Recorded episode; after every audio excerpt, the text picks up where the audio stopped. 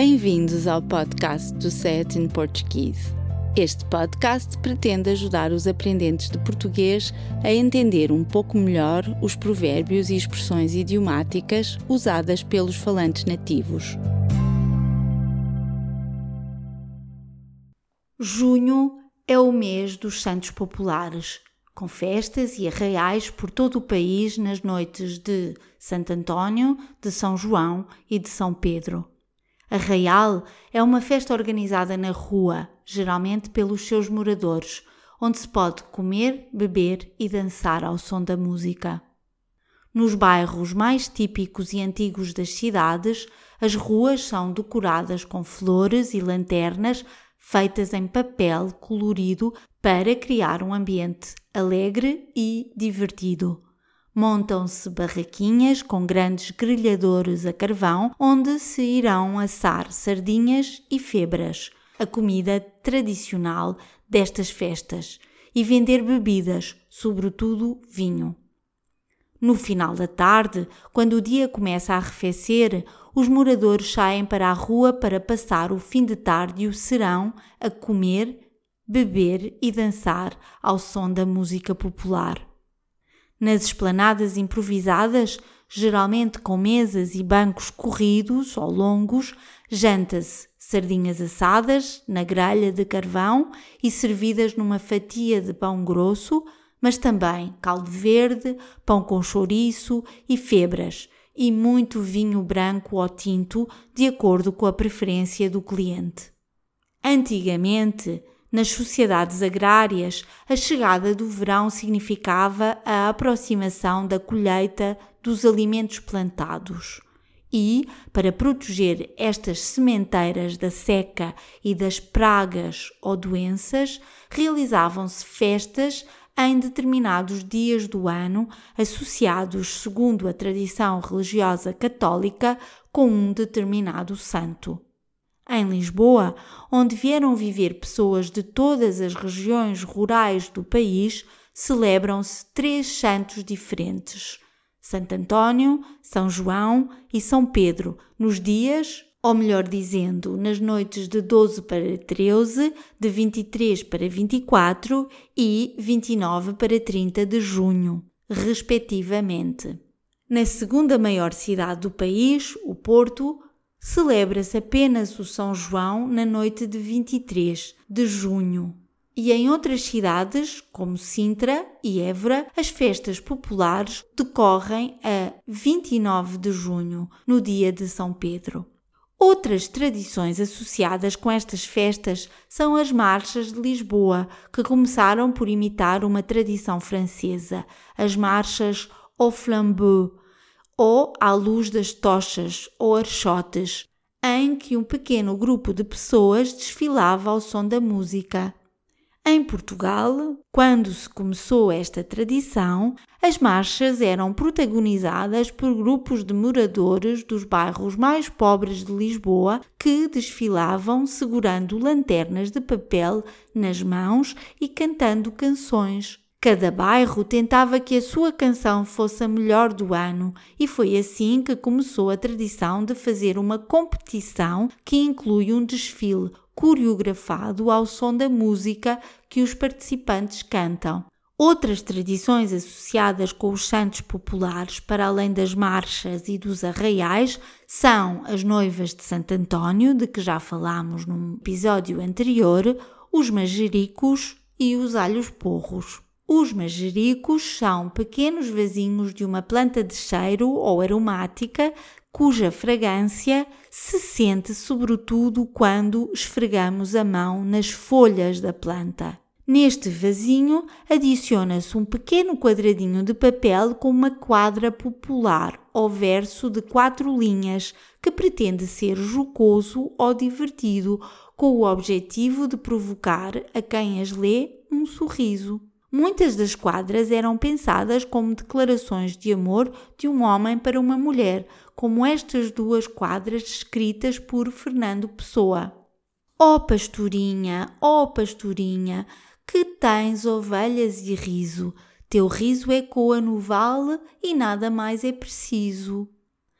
Dias são dias e noites são noites, e não dormi, os dias a não te ver, as noites pensando em ti.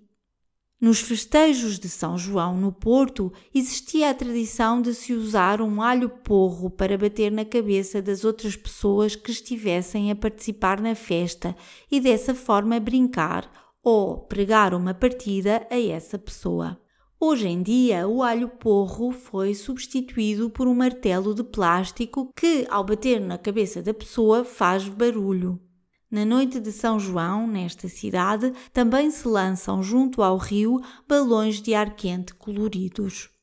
Este episódio já vai longo e ainda não falamos de nenhuma expressão ou provérbio. Já usamos a frase feita pregar uma partida a alguém, que significa ludibriar, não no sentido de enganar para prejudicar alguém, mas antes na acessão de fazer troça de alguém ou gozar com alguém, como quando um grupo de amigos faz ou diz alguma coisa com o objetivo de ridicularizar uma pessoa ou fazer com que se riam dela.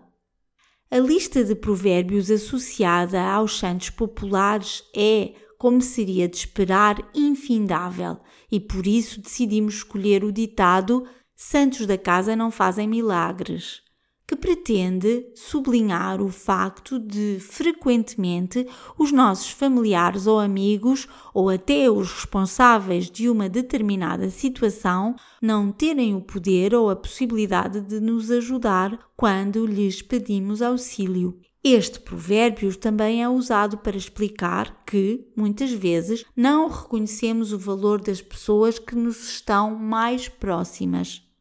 Terminamos com os seguintes exemplos de uso. Por que há músicos portugueses mais conhecidos no estrangeiro do que em Portugal? Porque santos da casa não fazem milagres e é frequentemente mais fácil o trabalho de alguém ser primeiro reconhecido lá fora antes dos tugas valorizarem esse artista. A minha mãe disse-me para tomar uma aspirina, mas apenas quando falei com um médico e ele me disse o mesmo, é que eu me convenci que aquele era o tratamento correto. É normal. Santos da casa nunca fazem milagres. Pedi ao meu padrinho para me arranjar um emprego no banco onde ele trabalha, mas ele não me conseguiu nada. Santos da casa nem sempre conseguem fazer milagres.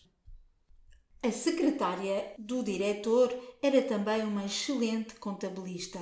Contudo, ele decidiu contratar uma empresa de contabilidade que acabou por fazer um péssimo trabalho em vez de a promover. Em Portugal, é normal pensar-se que santos da casa não fazem milagres. A partir deste episódio, vamos assinalar algumas palavras difíceis, cujo significado explicaremos no final para que a audição de cada episódio se torne mais fácil e contribua para alargar os vossos conhecimentos lexicais. Sugerimos que nos enviem uma mensagem com exemplos de frases usando estas ou outras palavras do texto do episódio para, desse modo, verificar se compreenderam o seu significado e o modo de uso.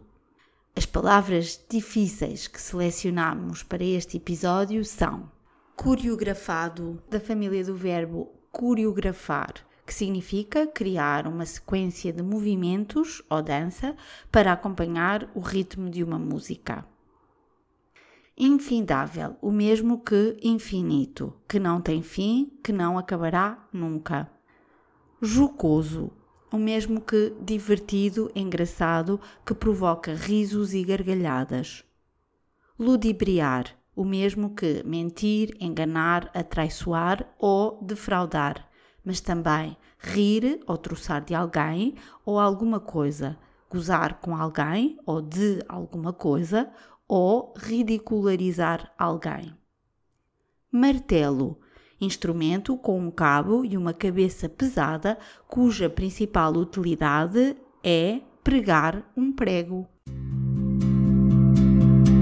Obrigada por ouvir o nosso podcast. Poderá encontrar mais informação sobre este e outros episódios e descarregar a transcrição do áudio no portal sayatinportuguese.pt. Por favor, ajude-nos a divulgar este podcast, recomendando-o a outras pessoas e partilhando-o nas suas redes sociais.